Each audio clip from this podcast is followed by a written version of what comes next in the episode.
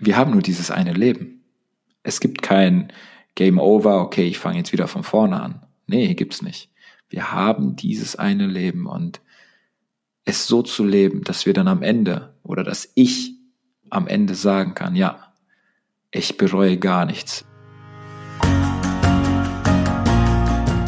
Hier ist Christoph Mauer und du hörst die erste Folge von 100 Pro Zen, den Podcast über Fokus bei der Arbeit, Achtsamkeit im Alltag und hin und wieder auch über die grundsätzlichen Fragen des Lebens.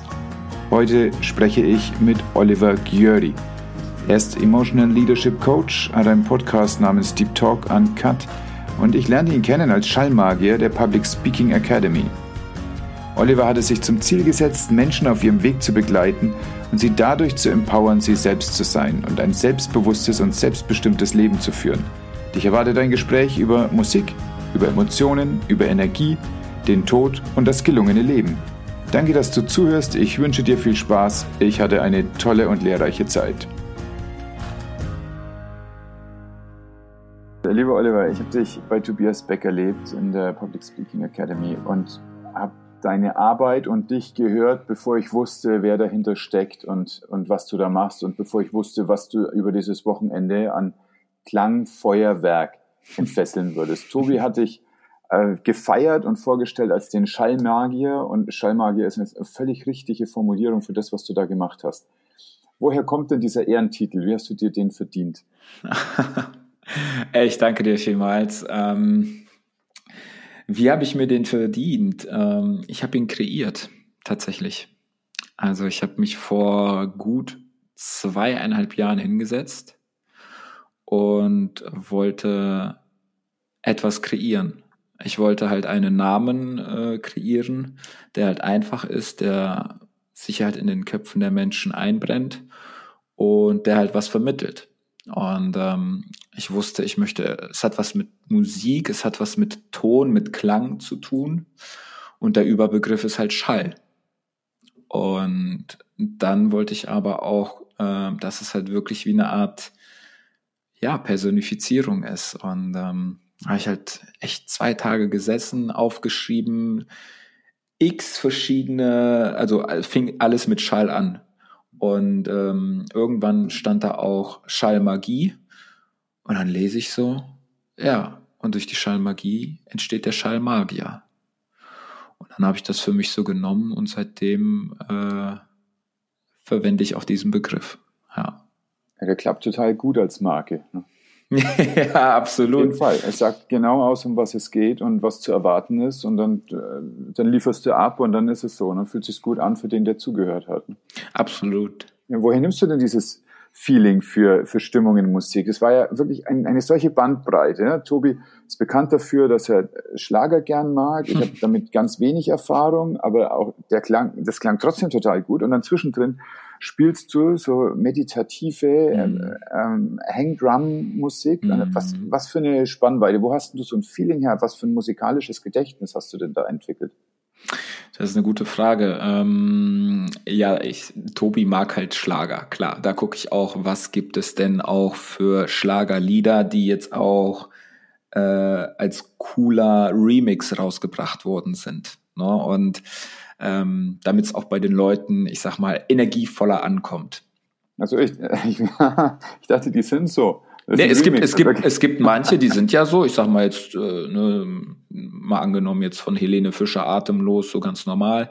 Aber dann gibt's halt Helene Fischer auch äh, mit einem bestimmten Remix, wo dann am Ende drei Stunden äh, diese Phase gibt's halt nur im Remix und der geht, dieses Lied geht dann halt richtig energievoll auf die, auf die nächste Ebene. Und es geht ja nicht nur darum, äh, dass es dem Tobi gefällt. Ist ja schön und gut, dass er Schlager mag. Äh, Im Endeffekt, am Ende des Tages geht es um den Teilnehmer, der dann dort ist.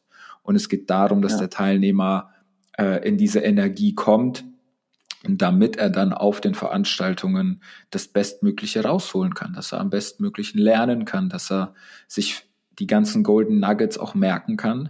Und das kannst du nur in einer bestimmten Energie. Und genauso, ich mache ja nicht nur, äh, ich sag mal, Halligalli und schön Beats und Techno und äh, Lautstärke, sondern was du ja auch angesprochen hast, so meditative Lieder. Wenn, also ich passe quasi die Musikauswahl dem Genre an, ähm, zu welchen, also welche Übungen quasi gerade anstehen. Wenn es jetzt eine hektische, energievolle Übung ist, dann spiele ich natürlich schnelle Beats, damit halt, weil Musik ist halt auch Energie und Energie, äh, je schneller die Beats, desto schneller bewegst du dich. Ähm, weil dein Herzschlag passt sich ja auch dem Rhythmus äh, der Beats an. Und wenn du jetzt aber zum Beispiel eine Übung hast, wo du in dich gehst und du was aufschreiben sollst, was halt, ich sag mal, zum Beispiel sowas wie dein Warum, warum tust du, was du tust oder was ist deine große Vision und es da wirklich in die Tiefe geht, dann spiele ich ruhige, ähm, manchmal so schamanische Lieder, Hangdrums, weil die da, die holen den Teilnehmer in eine komplett andere Atmosphäre. Und ich glaube, ich habe manchmal auch gar nicht gemerkt, dass Musik lief. Nee, weil du halt voll in deinem Prozess vertieft genau, warst. Genau, und da war das total unterstützend für das, wie genau. ich mich gefühlt habe. Genau, weil das ist halt auch, äh, es wirkt natürlich auch hypnotisch irgendwo. Wenn du dich dann in dem Fall, du machst die Übung, du schreibst da was auf durch die Musik, die mache ich ja auch nicht laut. Macht ja auch keinen Sinn. Ne? Die darf halt schön im Hintergrund laufen, so dass es angenehm ist. Und allein dadurch auch wieder kommst du in eine andere Frequenz und sie, sie verhilft dir oder dem Teilnehmer in dem Moment, dass du überhaupt diesen Prozess, diese Transformation, diese Übung machen kannst, weil sie dich halt tief reinbringt. Wenn ich da irgendein Lied spielen würde, würdest du gar nicht in diese Tiefe deines eigenen, ich sag mal, Seins äh, kommen. Ja. Da gibt es ja verschiedene äh, Theorien zu solchen äh, Frequenzen, wie auch Instrumente gestimmt sind. Wenn ich gerade nochmal auf die Hangdrum gehe, ne? so eine mhm. magische Zahl ist 430 oder 432. 432, Hertz. genau. Genau, also es gibt die 432, das ist so die die reine Lehre und dann gibt es welche, die aus industriellen Gründen mit 430 gefertigt werden und so. Achtest du auf sowas, dass du wirklich mit den Frequenzen guckst, wo können die Leute sich einschwingen? Äh, tatsächlich erst seit kurzem. Ähm, die, ähm, die Industrie nutzt auch vermehrt die 440er.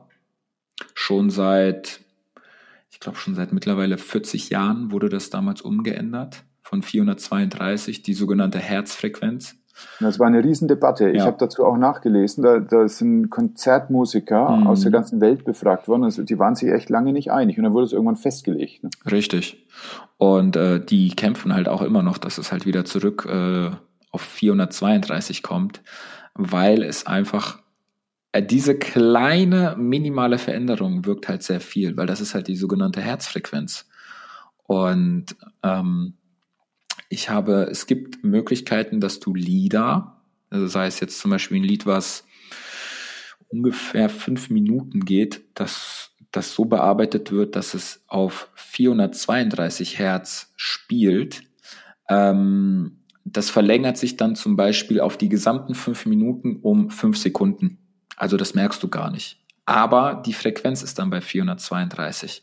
Und unterschwellig also die Teilnehmer an sich, viele kennen das ja gar nicht, wissen das auch nicht, nehmen es ja gar nicht wahr. Aber ich sag mal, es ist trotzdem da.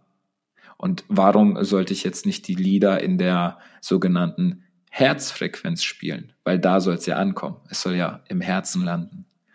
Und äh, mittlerweile habe ich angefangen, die Lieder, die ich am gängigsten spiele, ähm, umzuformatieren. Ach schau, okay. Das ist total witzig, weil du auch gerade hypnotisch schon gesagt hast. Also ich habe eine kleine Praxis für Hypnosetherapie mhm. und da habe ich, als, als ich die begonnen habe, so vor zwei Jahren, habe ich einen Ausflug gemacht in die, in die Steiermark nach Österreich mhm. und dort ist ein Instrumentenbauer, den ich auf einem Mittelalterfest kennengelernt habe und der hat eine Klangliege entwickelt. Und das sind unten drunter also Klavierseiten, Cis-Seiten und die werden gestimmt auf 432 Hertz. Und dann spielst du die an, das sind 39 Seiten und dann kommen Obertöne zum Schwingen und das ist eine völlig abgefahrene Musik. Und Ach, ich mache das immer wieder mal, wenn Leute völlig aufgedreht kommen und ich eigentlich mit ihnen halt psychotherapeutisch arbeiten möchte. Mhm. Dann sage ich jetzt, fangen wir erst mal mit Musik an und dann legen sie sich da drauf und dann liegen die auf dem Korpus. Das, die Liege ist mhm. der Korpus für die Seiten. dann ziehe ich die ah. an und äh, dann fängt es an zu schwingen und dann streckt es den einmal die Chakren so in die Länge und dann mhm. fühlen die sich gut und dann können wir anfangen mit Arbeiten. Ach, krass, dass es sowas gibt. Ich schicke dir, schick dir was. Ich habe das als MP3. Ja, sehr, sehr gerne. Ja. Sehr gerne. Äh, es hat mich damals total beeindruckt. Ich war auf diesem Festchen und dann habe ich mich mit dem unterhalten über ganz andere Sachen und dann sagte er, komm, ich zeig dir mal was. Und dann haben wir uns diese Sachen so angeschaut und dann hat er, jetzt legst du mal drauf und dann hat er gespielt und es hat sich total gut angefühlt. Und dann gesagt, so jetzt suchst du jemand und äh, spielst dann mal und dann dann kann man es. Ne? Wenn du es einmal gemacht hast, weißt du, wie es geht. Und dann musst du eigentlich nur noch das Herz aufmachen, damit du ein bisschen spürst, was jetzt gerade dran ist, wie stark du die Seiten ziehst und an welcher Stelle du hinfasst. Absolut. Und auch da, auch im Coaching zum Beispiel, äh, verwende ich auch gerne Musik. Es ist ja auch öffnend. Ne? Alleine, um dich in eine Situation, in eine Atmosphäre rein zu switchen, ist es halt äh, so ja auch für mich äh, sinnvoll, dass ich mir dann erstmal ein, zwei Lieder anmache, damit ich in die gewisse Energy, in die gewisse Atmosphäre und Frequenz reinkomme. Ähm, aber ich gebe auch zum Beispiel am Ende eines Coachings, gebe ich ja auch zum Beispiel Lieder mit, wo ich sage, hey, pass auf, äh, in deinem Fall, also jetzt nicht in deinem, aber wenn ich ein Coaching habe, äh, sage ich, hey, bei dir könnten wir zum Beispiel ein bisschen mehr äh, Stolz kultivieren zum Beispiel. Und ähm, dann lasse ich der, die Person zum Beispiel einen, einen sogenannten stolzen Moment kreieren, den, oder er darf sich halt daran erinnern, an einem stolzen Moment und gleichzeitig ähm, soll er halt ein gewisses Lied, was ich ihm dann gebe, was zu ihm passt, hören, damit sich das noch intensiver in seinem Körper ausbreiten kann, dieses Gefühl von Stolz. Koppelst du das? Genau. Mhm. Genau. Weil Musik ist halt der beste Transporteur von Emotionen. Was sind das denn für Coachings? Was für Klienten hast du denn? Äh, das sind M-Trace-Coachings, also emotionale Blockaden, die dann aufgelöst werden. Und ähm, es geht halt auch viel um Ressourcenstärkung, äh, sogenannte Superressourcen wie Dankbarkeit oder Sicherheit oder Stolz. Das ist ja auch so kulturell bedingt. Ne? Also äh, die Deutschen haben nicht so einen ausgeprägten Stolz wie zum Beispiel jetzt die Amis die Amis, die lieben ihr Land, die sind voll in diesem roten Stolzbereich. Ähm, und die Deutschen sind halt eher so kulturell natürlich auch durch die Geschichte bedingt so, ah, darf ich überhaupt mein Land lieben? Ist das da nicht, geht das da nicht schon wieder zu weit? Ähm, solche Sachen habe ich dann halt auch gehört und ähm, das hat halt, das wird, da wird halt quasi verschiedene Interpretationen und die Vergangenheiten werden halt miteinander vermischt und äh, in Deutschland ist es halt eher so, Sicherheit, so das blaue Feld. Ich möchte Ordnung und Struktur haben. Stolz, nee. Äh, wir werden ja auch anders erzogen, so dieses, äh, ja, verlang nicht zu viel, äh, äh, wie heißt das, äh, beglück dich doch mit dem, was du hast, sei doch zufrieden, streb doch nicht nach mehr, lieber den äh, Spatz in der Hand als die Taube auf dem Dach oder so. Ja. Und das ist halt auch kulturell bedingt. Und dementsprechend halt, ähm, haben wir Bedürfnisse, die halt äh, gefüllt oder erfüllt werden müssen. Und Stolz, ähm, wenn du diese super Emotion Stolz füllst, ähm, sorgt dafür, dass du halt auch Durchsetzung und Einfluss hast. Du hast, du bist mutiger, du bist selbstbewusster, selbstbestimmter. Aber das hängt auch damit zusammen, dass du auch stolz auf dich sein darfst. Mhm. Und äh, damit haben wirklich tatsächlich sehr, sehr viele ein Thema mit. Also äh, ich habe, ich, das ist spannend. Ich habe halt teilweise auch, also ich mache ja nicht nur Emotionscoaching, sondern auch ähm, Business Mentorings, also wie du dein bestehendes Unternehmen äh, auf dein nächstes Level äh, bringst. Und mhm. äh, das Spannende ist, teilweise wissen sie selber wie, oder ich zeige ihnen halt, wie sie noch äh, die richtig geilen Hacks und Tricks haben können. Aber die haben halt eine gefühlte Blockade. Also rational ja. wissen sie es, aber sie können es nicht umsetzen, weil sie zum Beispiel ein Thema mit Stolz haben. Ich hatte da zum Beispiel jemanden, ähm, die ist halt in der Modebranche tätig und äh, dann habe ich gesagt, ja, lass uns doch mal zum Beispiel deine Anmoderation durchgehen. Sagt sie, Anmoderation, was ist das? Sag ich, naja, wenn, wenn du halt irgendwo vorgestellt wirst im Podcast oder auf den äh, Bühnen dieser Welt, äh, wo du sprichst, Sagt sie, okay, sage ich, gut, wie lange beschäftigst du dich denn schon mit, äh, mit Mode? Sagt sie, ja, schon ein paar Jahre. Dann sage ich, gut, äh, Klarheit ist Power. Zahlen, Daten, Fakten. Wie lange? Und dann sagt sie im Endeffekt 25 Jahre. So, ein Vierteljahrhundert.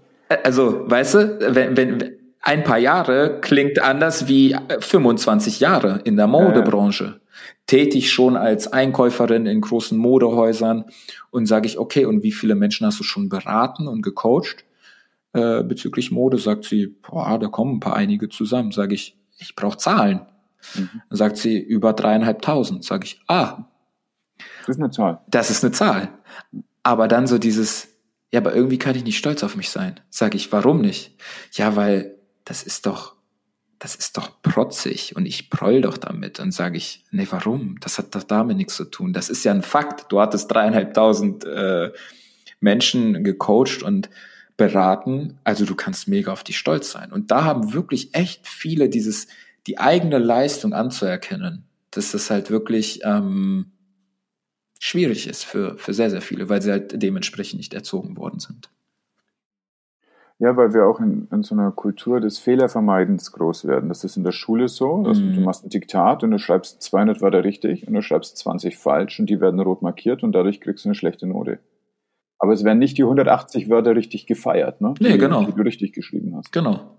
Das hat eine ganz kleine Berechtigung, aber es hat halt auch ganz viel Auswirkung. Äh, maximal Auswirkung. Ja.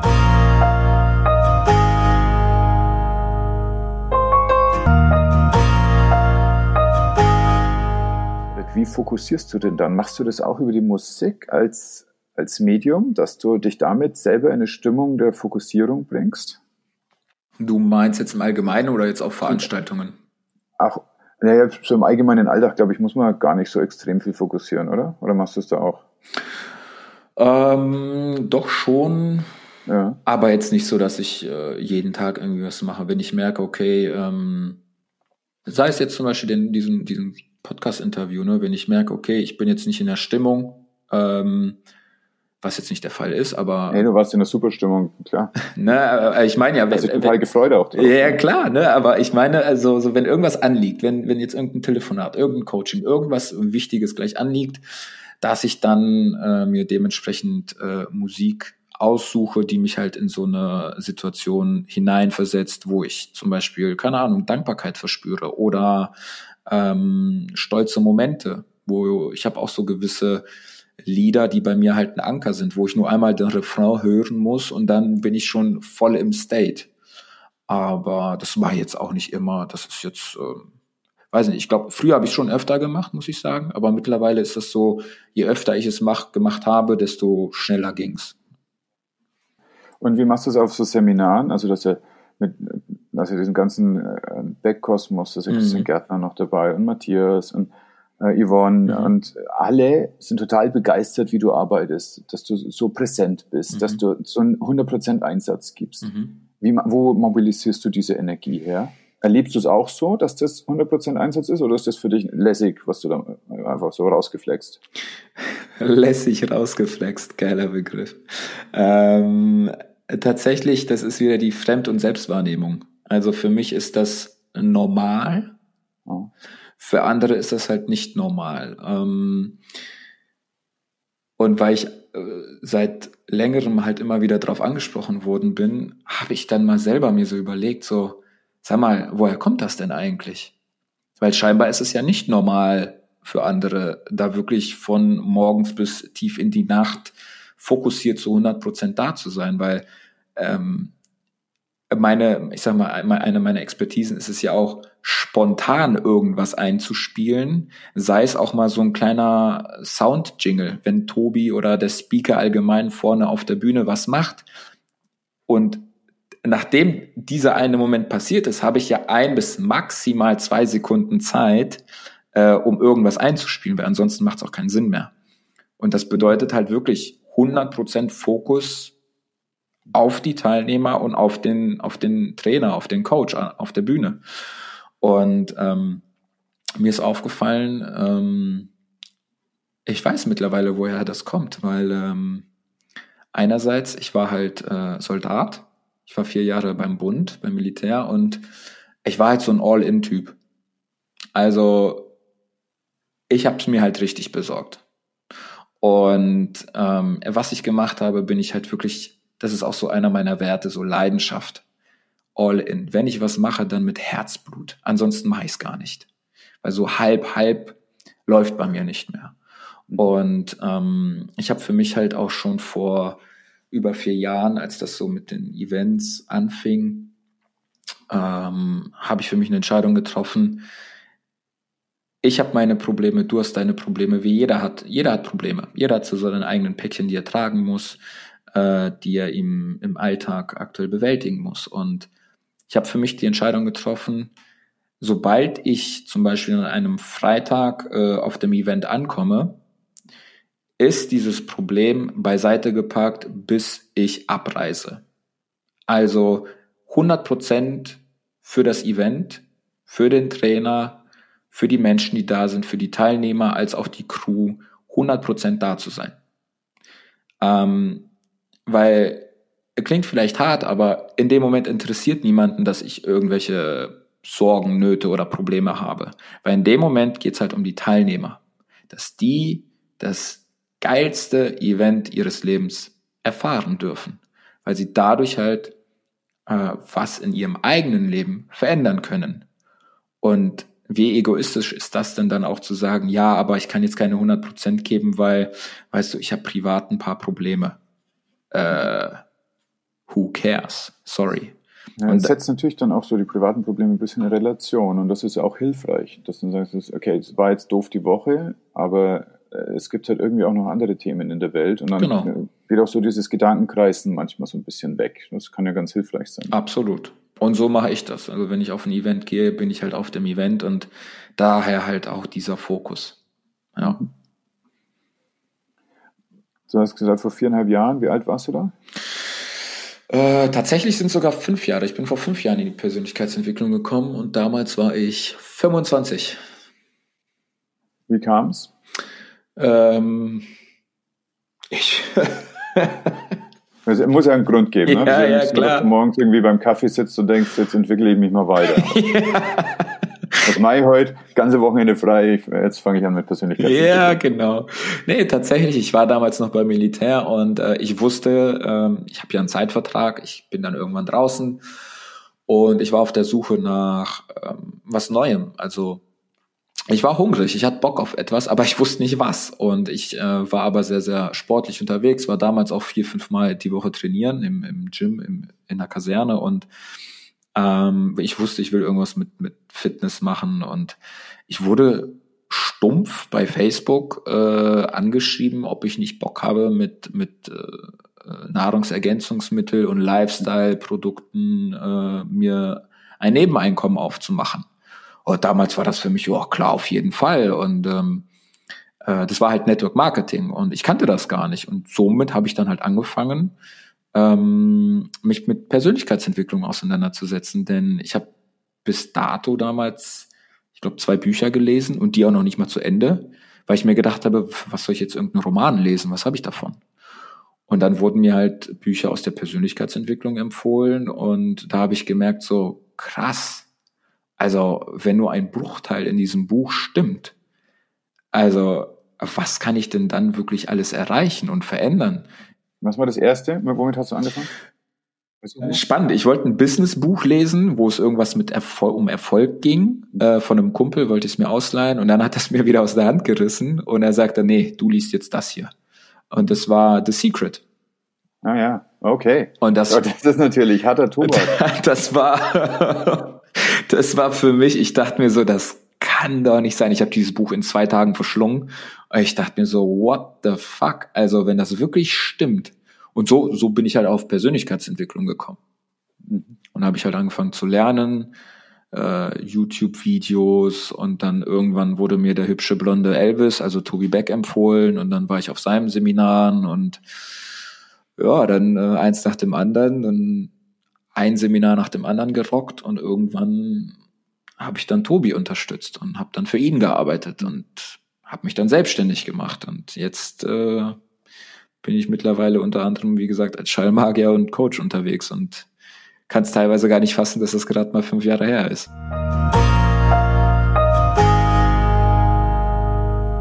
Fünf Jahre, das ist ja auch das, äh, je nachdem, in welche Richtung man sich das anguckt. Ne? Das kann total eine lange Zeit sein, es kann aber auch eigentlich eine ganz kurze Zeit sein, so im Rückblick. Im Rückblick ist es äh, definitiv eine sehr, sehr kurze, ja, es ist ein Sechstel meines Lebens. Es klingt lang, aber im Rückblick, was ich in diesen fünf Jahren erlebt habe, also ich glaube, normalerweise hätte ich das in nicht mal in 20 Jahren erlebt, wenn ja. ich nicht so mich mit Persönlichkeitsentwicklung beschäftigt hätte. Allein die ganzen Orte, die unzähligen von Menschen und diese wunderschönen Gespräche, die ich führen durfte mit Menschen, die ich kennenlernen darf auf Events. Also ähm, normalerweise würde ich das nicht erleben dürfen. Und deswegen fühlt sich, fühlen sich diese fünf Jahre an wie 20, die komprimiert auf fünf runtergebrochen werden. Das ist mir auch aufgefallen, wie du dich unterhältst. Das habe ich ja bei der PSA sowohl erlebt, dass wir uns unterhalten haben, aber auch wenn ich dich beobachtet habe du bist ja ein Riesenschrank, ja. Also man, man kommt ja gar nicht dran vorbei, dich zu beobachten. Wenn er sich in den Raum geht und du bist im Raum, sieht man, dass du irgendwas machst. So. Und dann, äh, wenn du dich mit Leuten unterhalten hast, dann bist du ganz, ganz fokussiert. Du mhm. schaust die Leute an, du hast oft hast du so die Arme verschränkt dabei, also mhm. so, du bist so ganz ruhig in dich gekehrt und du hast eine ganz starke Aufmerksamkeit auf das, was da gerade passiert, ohne dieses Bedürfnis sofort so zurückzuballern. Ne? Das mhm. ist ja mhm. oft so, dass es gibt ja viele Leute, die Lust haben, sich mit Menschen zu unterhalten, aber eigentlich bloß, um dann direkt ihre Meinung dazu zu sagen. Aber es war überhaupt nicht so, sondern es war so ein ganz ruhiges Zuhören. Das empfand ich als sehr angenehm. Dankeschön. Kannst du schon immer oder musstest du es lernen? Mm, tatsächlich ist das irgendwo, ich sag mal, eine Charaktereigenschaft von mir. Ähm, ich war schon immer so der stille Beobachter. Ähm, ich habe gern, gerne Menschen beobachtet, ähm, weil ich einfach den Mensch an sich oder die Psychologie dahinter extrem faszinierend finde. Was sie tun, warum sie tun, was sie tun. Und ähm, ich bin jemand, der halt nicht nur zuhört, sondern der wirklich hinhört. Wie du sagst, es gibt Menschen, die unterhalten sich gerne, aber im Endeffekt unterhalten sie sich nicht gerne. Sie wollen einfach nur von sich erzählen. Und hören nur zu, damit du einen Punkt setzt, damit sie dann anfangen können. Und das ist dann, ich sag mal, irgendwo Ego versus Ego. Also im Endeffekt reden wir beide aneinander vorbei, weil du hörst mir nicht zu, ich höre dir nicht zu. Und das finde ich halt ähm, sehr, sehr schade, weil ich habe auch oft gemerkt in Unternehmen oder wo ich halt gearbeitet habe oder in Prozessen, es hapert immer an der Kommunikation weil niemand so richtig hinhört. Wenn ich mich mit jemandem unterhalte, wie du schon sagst, ich fokussiere mich dann auf diesen Menschen mit meinem ganzen Sein. Ich habe so so so ein so ein klar, das kommt noch so irgendwo von der Bundeswehr, so so ein gefühlt 360 Grad Antennenblick. Also ich nehme alles wahr, was um mich herum ist, aber ich fokussiere mich zu 99,9 Prozent auf mein Gegenüber. Ähm, ich gucke nicht nur, was oder wie die Person es sagt, sondern auch die Körpersprache. Weil die Körpersprache dementsprechend, sie kann nicht lügen. Ja, die hat eine Bedeutung. Genau. Das, das darf nicht ignoriert werden, sondern es muss aufgenommen werden. Absolut. Du spürst die wahrscheinlich selber so eine Resonanz und dann kannst du darauf reagieren. Absolut, denn ich achte halt auf Körpersprache, noch mehr auf Mimik. Ähm, die Menschen, es gibt Menschen, die nutzen ihre Mimik sehr, sehr gut in Gesprächen, ähm, weil Mimik drückt ja auch Emotionen aus. Und da ist es auch spannend, teilweise äh, spricht die Mimik eine andere Sprache wie das Gesagte. Ja, genau, ist dann inkongruent. Genau. Und dann ist komisch, ne? Genau, und dann gucke ich und beobachte ich und dann stelle ich halt ein, zwei Fragen, ähm, was ich dann zum Beispiel wahrnehme, wo diese Inkongruenz halt herrscht, zum Beispiel zur Mimik. Und dann so dieses, ja, aber woher weißt denn das? Sag ich, Ah, naja, im Endeffekt hast du es mir gerade gesagt, irgendwo indirekt. Also auch hinzuhören bedeutet für mich, das zu hören, was nicht gesagt wird. Was mein Gegenüber sich vielleicht nicht traut, weil Scham zum Beispiel da ist oder ähm, Angst vor Bewertung. Im Endeffekt äh, ist es halt eins der größten Ängste, bewertet und verurteilt zu werden von dem, von unserem Gegenüber. Und wenn ich mich aber mich, mich mit, mit jemandem unterhalte, ist es eines meiner größten Anliegen, ähm, einen Raum, und sei es nur so ein Quadratmeter groß, aber in diesem einem Quadratmeter Raum befinden mein Partner und ich uns, mein Gesprächspartner, und in diesem Raum äh, gibt es keine Konvention, es gibt keine Regeln, es gibt keine Bewertungen. Äh, du darfst alles sein, du darfst alles sagen und alles denken. Punkt. Das ist so mein Credo. Und diesen Raum zu kreieren, das kann oder ich weiß nicht, ob es nicht jeder kann oder nicht jeder sieht, aber ich habe halt gemerkt, das liegt mir, ich kann das und ähm, das ist mir wichtig, weil nur in diesem Raum kann sich der Mensch dann auch wirklich entfalten und er selber sein, wer er ist. Weil wenn ich Angst vor Bewertung habe, kann ich dir nicht äh, bedingungslos und bedenklos mein, meine Gedanken mitteilen. Ich glaube, das hat sogar noch eine andere Dimension, und zwar eine heilsame Dimension.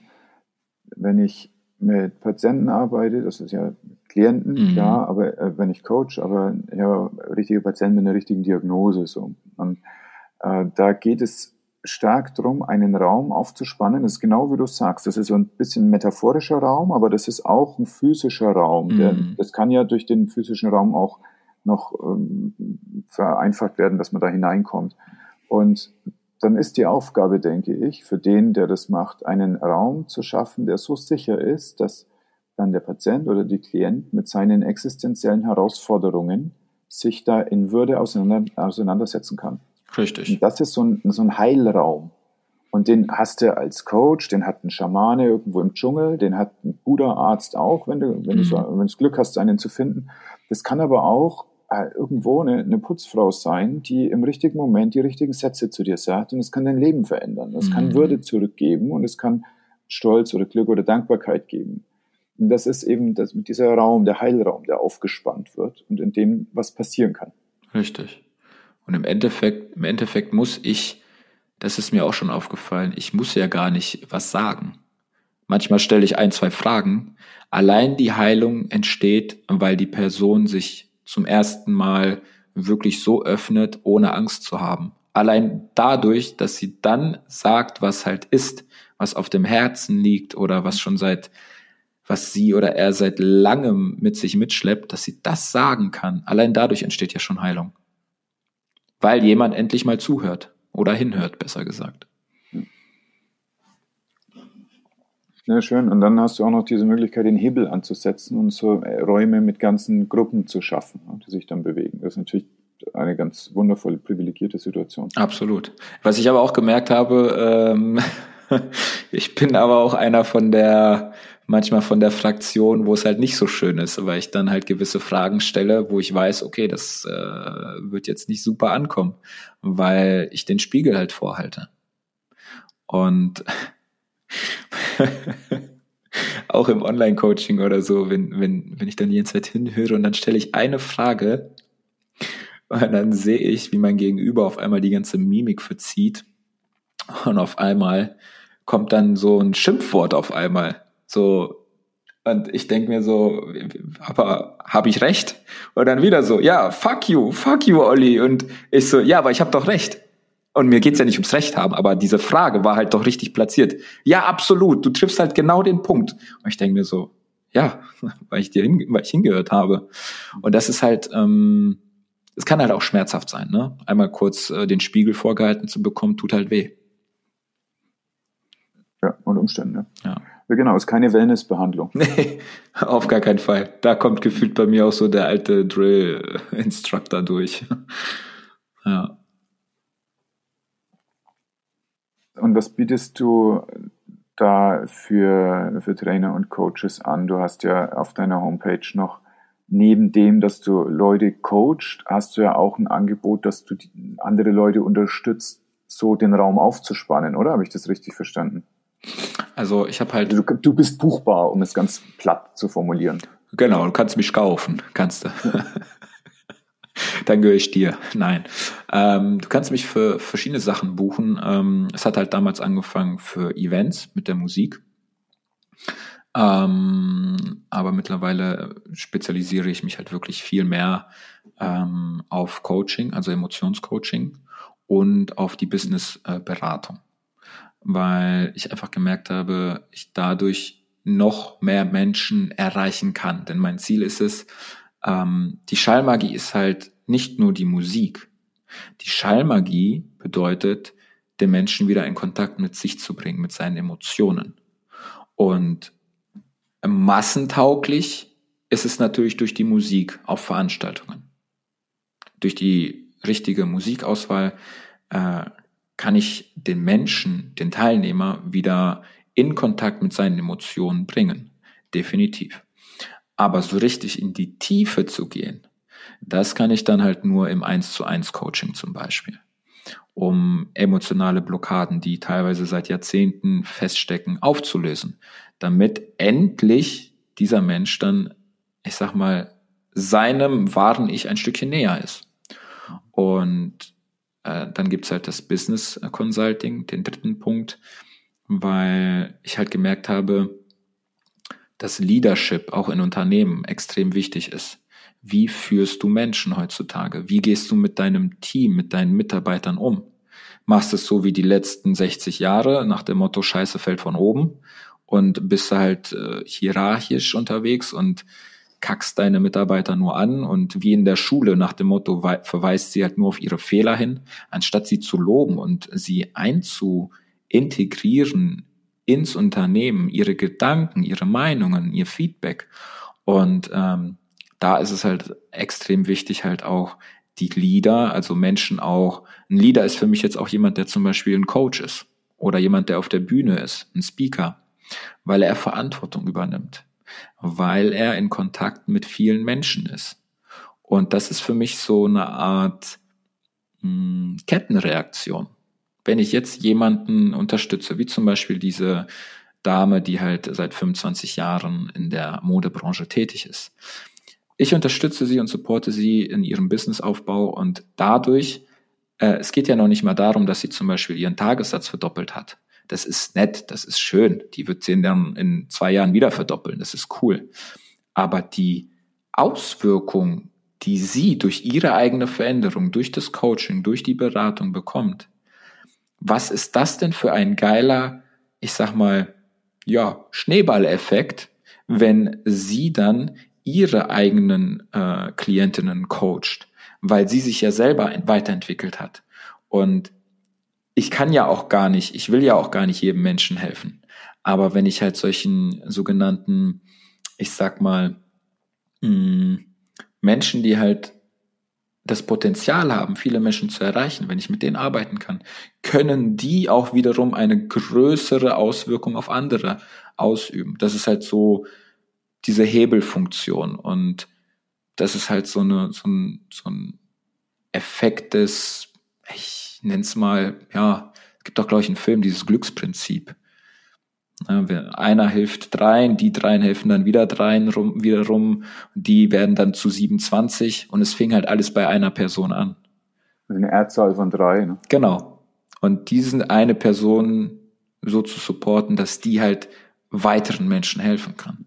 Damit wir halt wieder in einer Welt leben können, wo es halt richtig schön ist. Und das ist halt auch so eins meiner Ziele, deswegen mache ich das. Ja, ja, schön. Das ist auch eh das, was mich interessiert, so ein Engagement für andere Menschen, so ein Einsatz, das muss ja ein starkes Warum haben dahinter. Ja. Ist es so zusammengefasst im Satz, du willst, dass die Welt besser wird? Dass wir schöner leben? Dass wir besser miteinander umgehen können?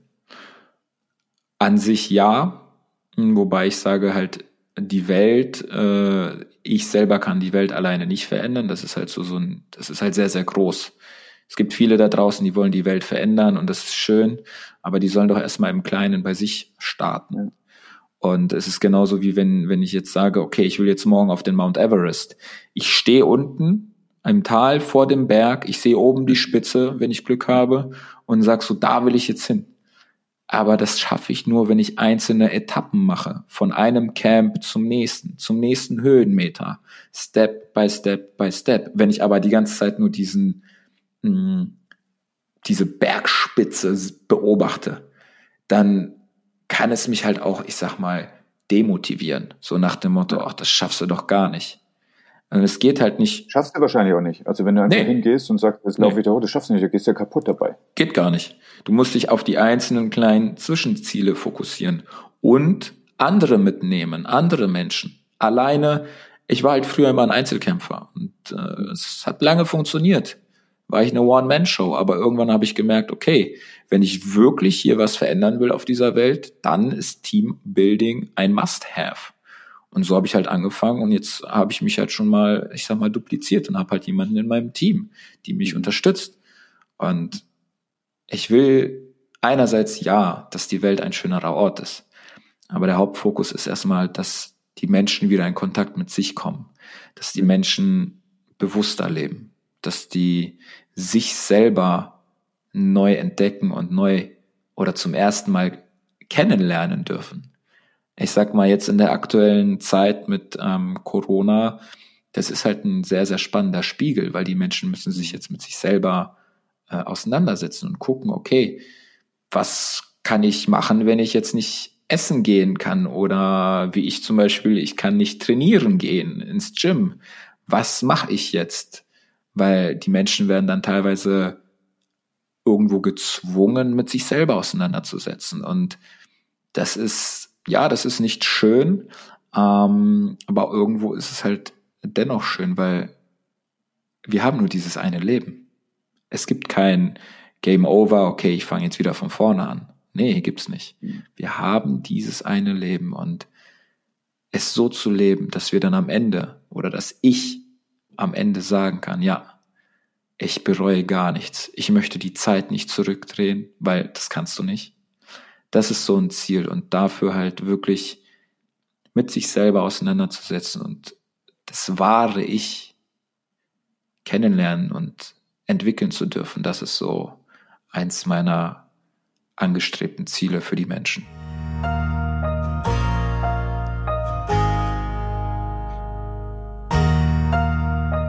Leben vom letzten Tag her als gut verstehen. Ja. Und wenn du dann so gelebt hast, dass du an deinem letzten Tag sagen kannst, das war jetzt echt gut gemacht, dann war im Rückblick alles vorher auch ganz gut. Richtig. So, so ein stoizistisches Argument. Genau, und das ist so ah. meine Philosophie.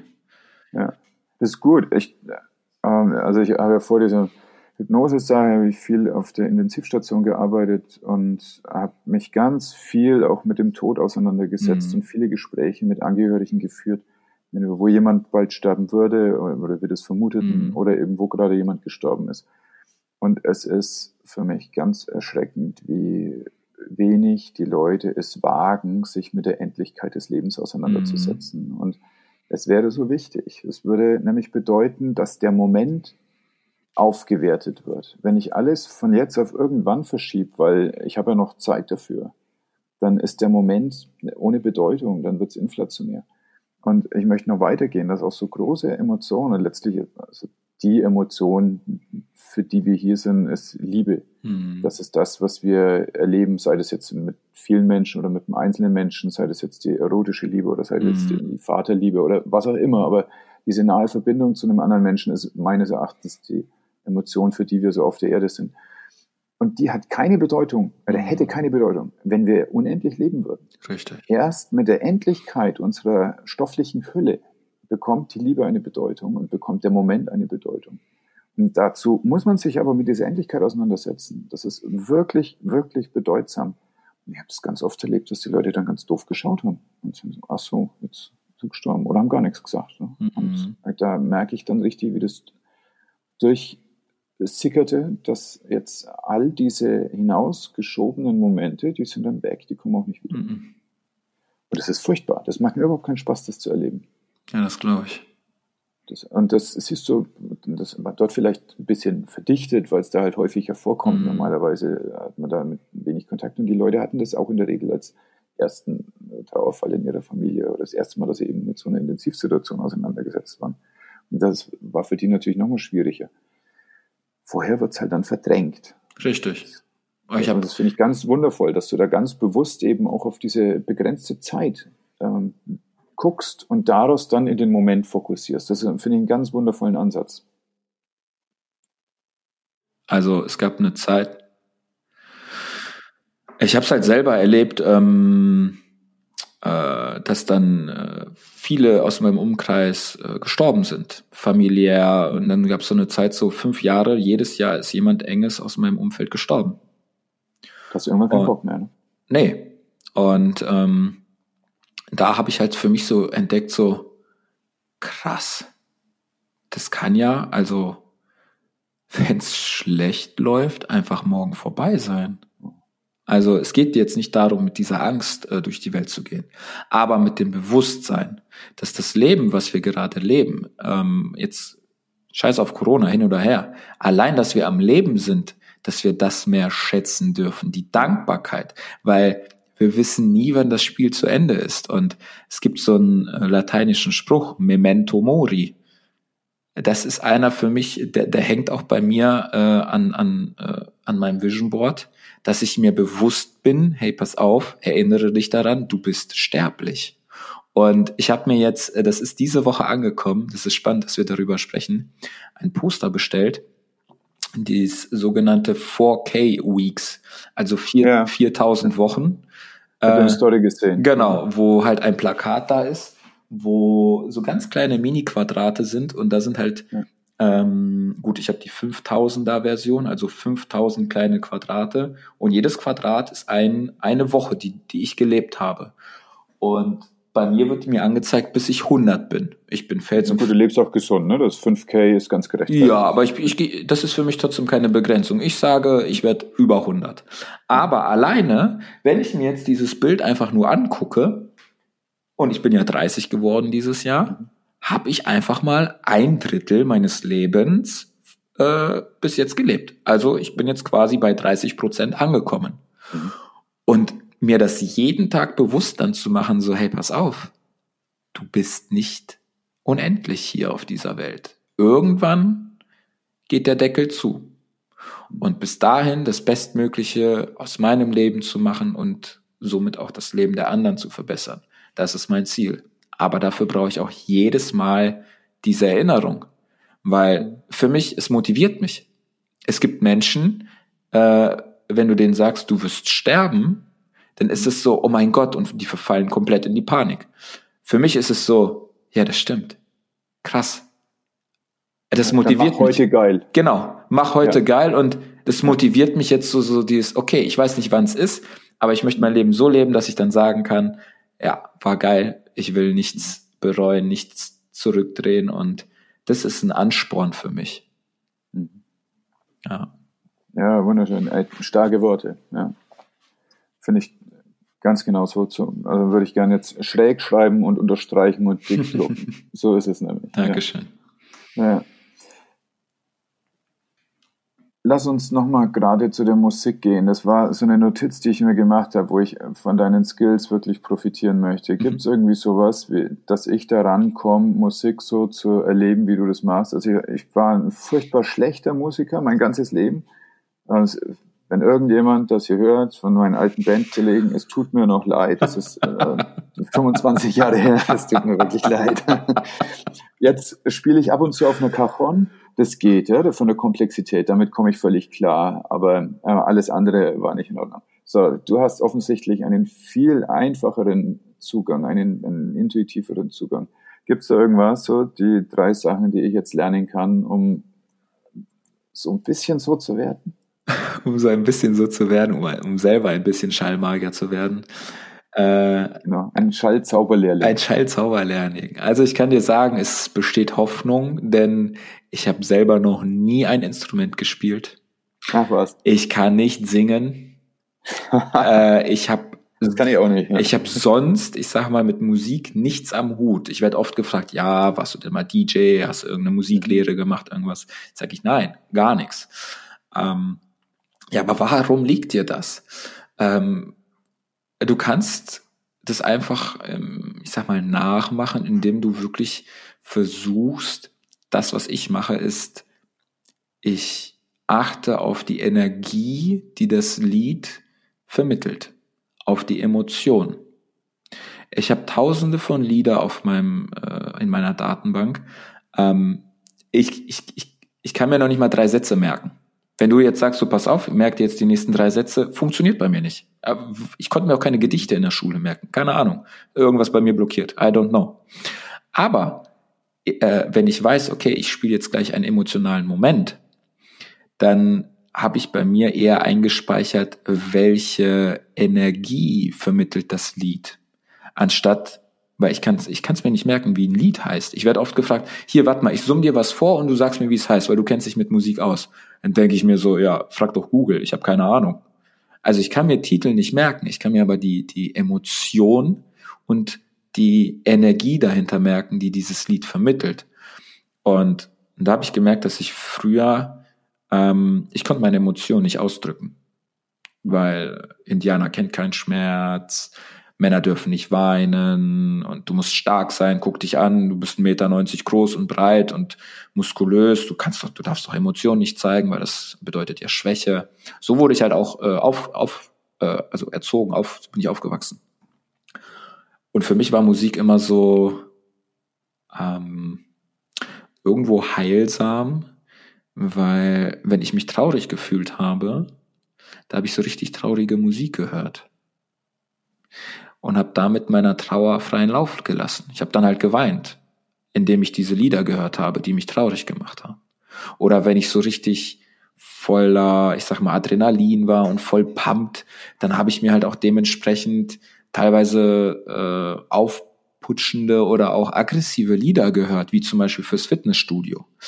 Ähm, was du machen kannst, ist halt einfach ja hinhören. Was will diese Musik? Was will dieses Musikstück, diese Melodie vermitteln? Äh, eins der der traurigsten Lieder, die es halt gibt, ist halt von Eric Clapton, Tears in Heaven. Und einfach mal das diese Message, die dahinter steckt. Es ist nicht nur einfach ein Lied, sondern der hat da sein Herz gefühlt preisgegeben und niedergeschrieben. Und das ist, was du halt machen kannst oder was jeder machen kann, wirklich die Lieder bewusster wahrzunehmen, was sie eigentlich vermitteln wollen. Ja. Wir haben ja so eine inflationäre Beschallung eigentlich. Ne? Im Aufzug gibt es Aufzugmusik, im genau. Kaufhaus gibt es Kaufhausmusik und dann äh, kommt noch Krach von der Seite, wenn man im Bus sitzt oder so. Ähm, Radio ist häufig eigentlich ein bisschen egal, welchen Sender du genau hörst. Ne? Es gibt so eine Power Rotation. Ja, genau. Und die kennst du dann irgendwann nach einer Dreiviertelstunde, dann kommen die Nachrichten. Und dann fängst du wieder von vorne an. Ja, genau, dann gehst du wieder von vorne los. Also so ein ganz bewusstes einlassen und, und hineingeben. Absolut. Ich höre halt auch wenig Radio. Ich habe früher sehr viel Radio auf der Arbeit gehört, aber es hat mich genervt, dass äh, gefühlt nach einer Stunde wieder dieselben Lieder kamen. Ähm, wenn ich mir Playlists mache, ich habe ja verschiedene Playlists, äh, auch bei Spotify und äh, von allen möglichen Sachen. Sei es, wenn ich jetzt ins Studio gehe, ist dann halt so eine richtig, ja, ich sag mal, energetische, aggressive Musik, wo, wo, wo, wo es halt, wo es ja auch passt fürs Studio, weil äh, durch Musik kannst du ja alleine schon 20 Prozent deiner Kraft steigern. Nur durch Musik. Deine Leistung kann gesteigert werden. Und ähm, Musik ist nicht nur Musik, denn Musik sind Worte. Worte, die, wenn du der englischen Sprache mächtig bist, auch noch besser verstehst, als wenn du einfach nur irgendwas laufen lässt. Und Worte wirken.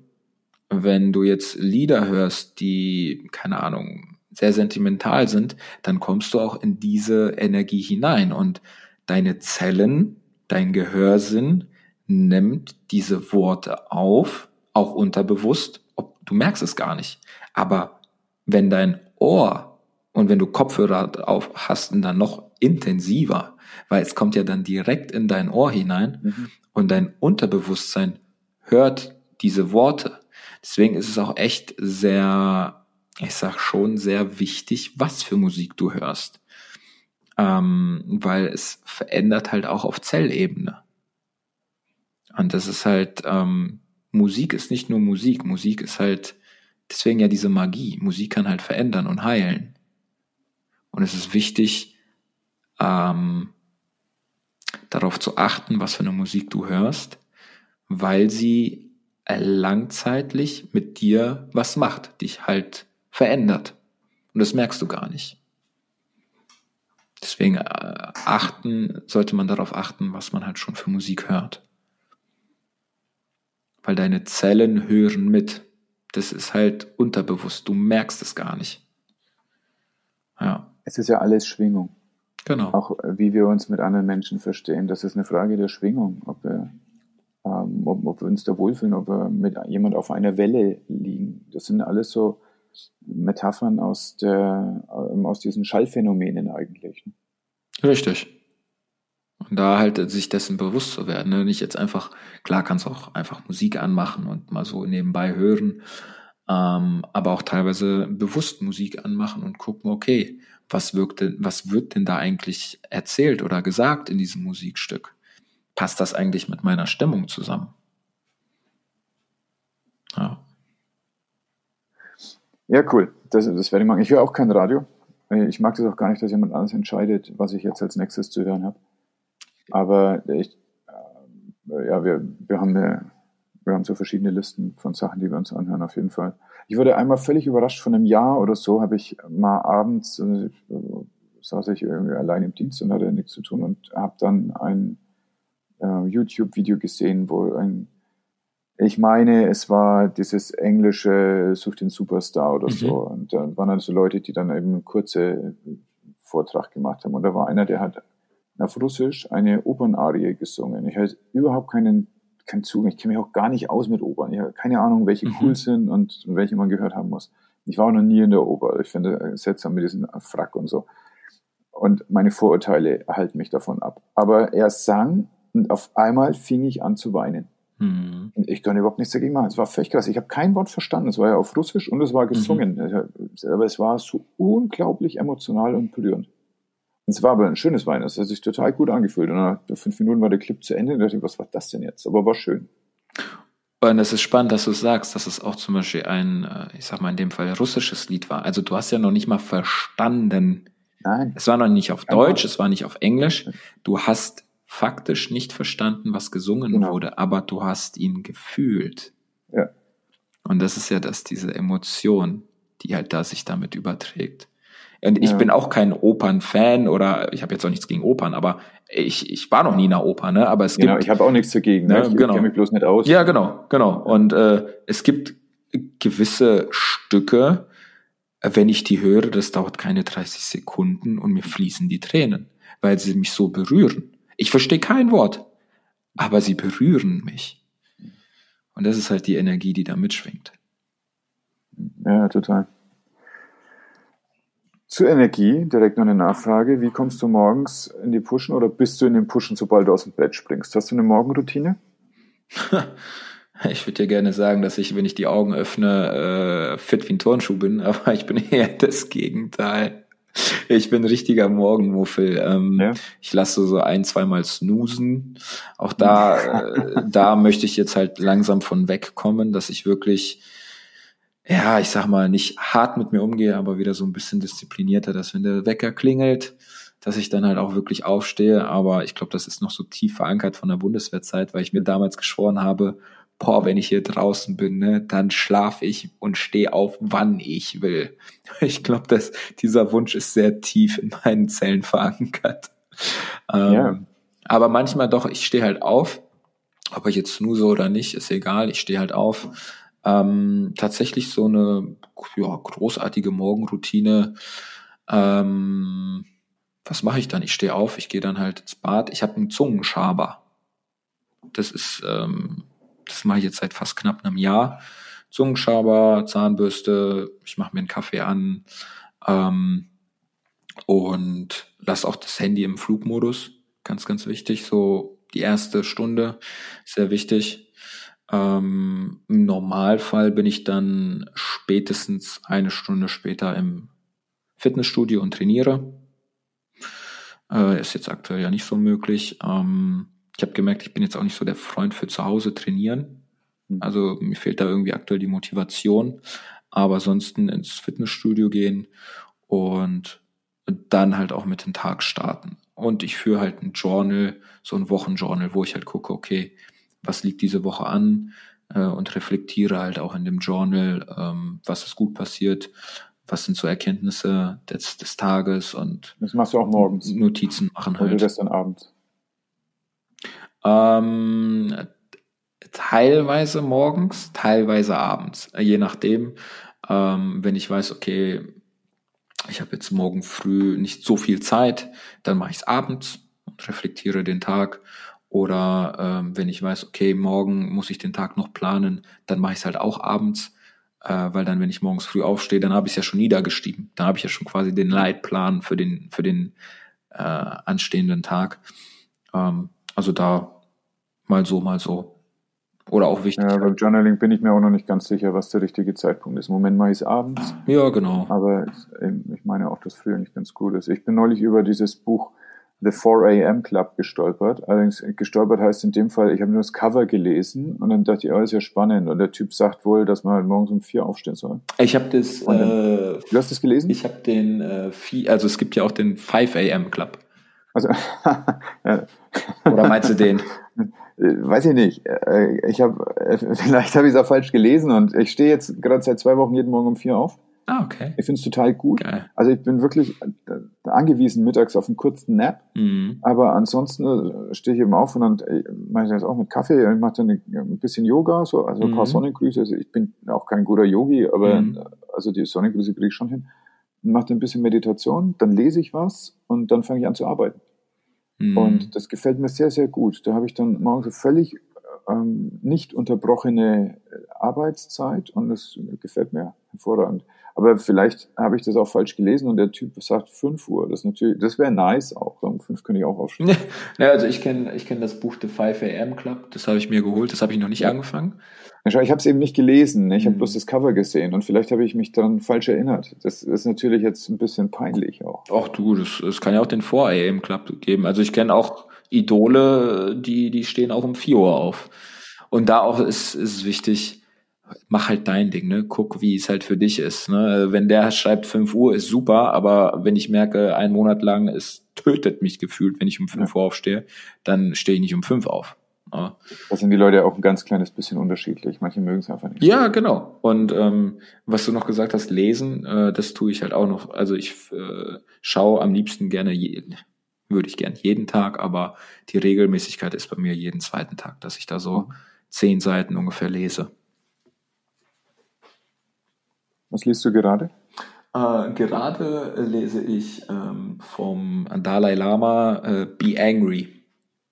Be Angry, mm. vom Dalai Lama. Spannend, ne? Also so von jemandem, wo du es halt gar nicht erwartest. Ähm, tatsächlich, das ist halt so ein dünnes Ding, das habe ich jetzt, bin ich auch schon bei der Hälfte. Also das Ding hast du in einer Woche locker durch. Ähm, das ist Wahrscheinlich, wenn er ein Buch geschrieben hatte, das heißt Be Patient. Wahrscheinlich wäre das ein bisschen dicker geworden. Und dann kommt die Weisheit irgendwie nach 300 Stunden Lesen am Schluss auf der letzten Seite. ja, genau. Aber auch. To be angry. Auch, hat er nicht so viel zu sagen. Mh, hm, es ist Kurz, nicht wenig Zeiten. viel, aber es ist halt wirklich auf den Punkt gebracht. Und ja, also morgens halt auch Bücher lesen, weil ich merke, okay, wenn ich es morgens nicht mache, werde ich das den ganzen Tag nicht oh. machen. Und morgens bin ich halt noch, ich sag mal, äh, aufnahmefähiger, als wenn ich halt abends, wenn ich abends im Bett liege, dann dauert es keine fünf Minuten, ich schlafe ein beim Lesen. Ja, das mache ich auch nicht, kann ich nicht. Ja. Okay, und das ist deine Buchempfehlung an mich, Be Angry? Mm, tatsächlich nein. Sondern? Was empfiehlst du? Was soll mein nächstes Buch sein? Mm, ich weiß nicht, ob du es kennst. Es ist, äh, es ist ein heftiges Buch. Es ist ein krasser Spiegel ähm, von Dr. Brad Blanton, Radikal Ehrlich. Das Ding, ähm, ich habe es mir durchgelesen, ich habe es mir durchgehört, ich werde mir es nochmal durchhören. Das Ding ist, ähm, der Name ist Programm, Radikal Ehrlich. Wie radikal ehrlich bist du zu dir selber? Er beschreibt halt auch, dass viele Krankheiten entstehen, weil wir unehrlich mit uns selber sind, weil wir zum Beispiel ähm, Situationen, also zum Beispiel, keine Ahnung, ich will etwas nicht, aber ich stimme dem trotzdem zu. So, ne, zum Beispiel, du hast eine Idee und ich sag so innerlich so, nee, kein Bock, aber ich stimme dir zu und mach mit. Aber in dem Fall bin ich ja unehrlich zu mir selber. Und viele solcher unehrlichen Momente sammeln sich halt und die werden halt, ich sag mal, auf energetischer Ebene gespeichert.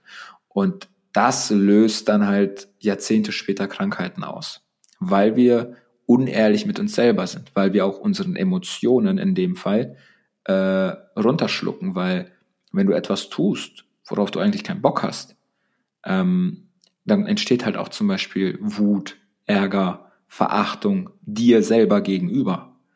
Also destruktive Energie. Und das äh, zeigt sich dann halt Jahre, Jahrzehnte später dann in der Gesundheit. Und es geht auch ums Thema Sexualität. Wie ehrlich bist du bezüglich deiner Sexualität äh, mit deiner Partnerin? Äh, lebt ihr eure Wünsche aus? Habt ihr euch schon mal darüber unterhalten? Was möchtet ihr mal machen? Ähm, also richtig viele, viele spannende ähm, Punkte, wo du dir so denkst, hat da jetzt nicht gesagt. Und das Buch ist, ist und das Buch ist dick. Also es gibt viele solcher Momente, wo ich dann einfach nur so äh, warte. Das muss ich mir jetzt noch mal durchlesen. Ja, also radikal ehrlich ist, ähm, das empfehle ich echt sehr, sehr gerne weiter. Ich krieg dann aber auch immer so kleine Hasstiraden als Voice zurück, so, so nach dem Motto, warum hast du mir dieses Buch gegeben? Das, das, das nimmt mich gerade auseinander. Sag ich gut. Das ist ja schön, dass dann die Leute dir auch so eine radikal ehrliche Rückmeldung geben. Absolut. Ja. ich nehme es ja mit Humor. Wenn ich dann, wenn ich dann wieder eine, eine Voice bekomme, wo ich beschimpft werde, dann weiß ich so, ah, es wirkt. Alles klar, funktioniert. So eine Art Kompliment. Ja, genau. also das kann ich dir, das kann ich jedem wirklich empfehlen wenn er bereit ist, äh, ich sag mal, in die Tiefe zu gehen. Ah, cool. Dankeschön. Und natürlich bei dir dann auch noch so mal als Add-on-Frage, gibt es irgendeine Musikempfehlung, die du hast? Was, was dich gerade rockt? Oder irgendeine andere Emotion macht, die, die gut ist? Eine Musikempfehlung, also du meinst ein Lied? Ja, oder eine Band oder sowas, oder ein Album, eine Musikrichtung, die ich noch nicht kenne.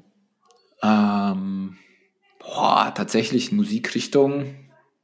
Ich höre halt verschiedene Sachen, ne? Also wirklich von Klavier, von normal Pop über epische, über äh, aggressive Musik, Rock. Ähm, Musikempfehlung. Gute Frage. Also, also deine Entdeckung der letzten Monate? Hm, tatsächlich, dass ich viel weiter weggekommen bin von, ich habe früher sehr, sehr viel, ich sag mal so Elektro-Techno gehört, also so richtig schön so 130 bis 160 Beats pro Minute, also richtig schön abfeiern. Äh, ist auch geil, feiere ich immer noch. Aber was ich gerne selber höre, ähm, ist halt so sentimentale Musik. Hans Zimmer zum Beispiel. Es ist für mich ein, ein Gott ein Gott der Musik. Die ganzen Filme, äh, Inception, Interstellar, die Batman-Trilogie. The Gladiator nicht auch? The Gladiator, äh, The Last Samurai, ähm, Pirates of the Caribbean. Also da sind so viele Lieder. Das ist so, was ich gerne höre. Weil oh. ich kenne niemanden, der so mit Musik äh, unsere Emotionen, sag ich mal, triggert wie er. Äh, er, er, ich, das ist, ich habe mich da mal ein bisschen beschäftigt, was er da einsetzt, auch so einzelne Trigger-Momente. Er macht auch Beats, die genau eine Sekunde immer gehen oder äh, äh, die dann halt diese, diese, diese Spannung erzeugen. Und das ist für mich so, boah, das ist ein Gott im Umgang mit Musik. Also Hans Zimmer, das geht immer. Hans Zimmer geht immer. Ja, das reimt sich sogar. Geil. Äh, wie können Leute dich kontaktieren? Über die Website? Mm, ja, über, über, die, über die Website olivercurie.com.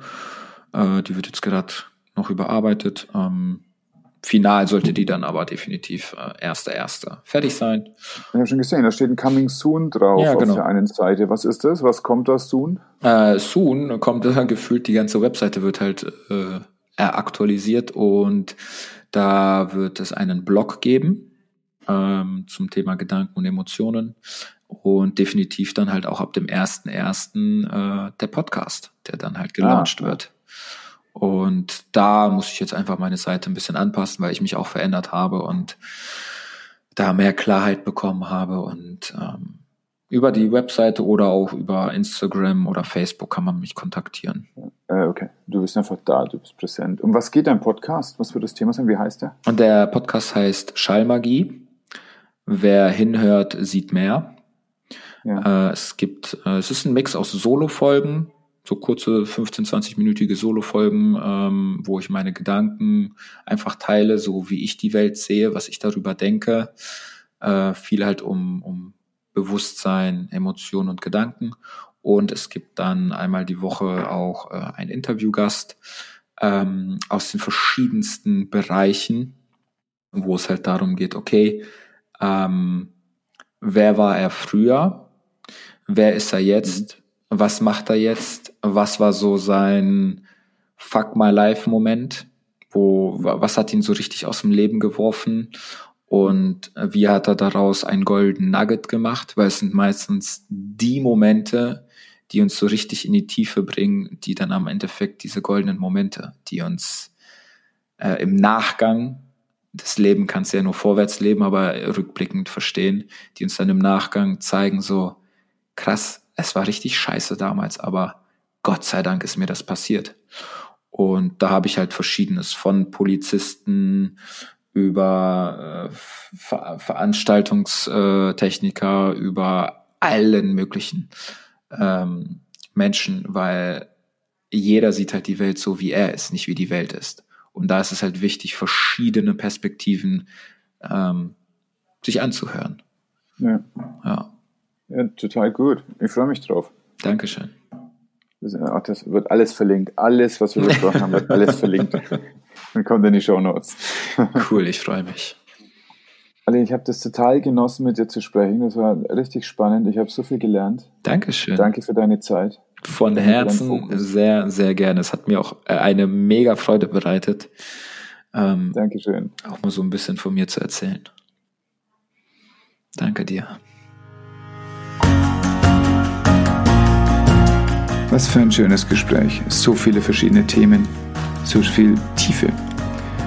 Die drei wichtigsten Take-Home-Messages für mich waren, erstens, wenn Musik dich rührt, dann lass dich davon auch berühren. Zweitens, es ist eine bewusste Entscheidung, dein Leben gut zu leben. Und drittens, wenn du was machst, dann mit Herzblut oder mach es nicht. Ihr findet Olli auf seiner Homepage, ihr findet ihn in seinem Podcast und beide Links werden in den Show Notes sein. Teile, bewerte, genieß deinen Tag und pass gut auf dich auf. So, und jetzt abschalten.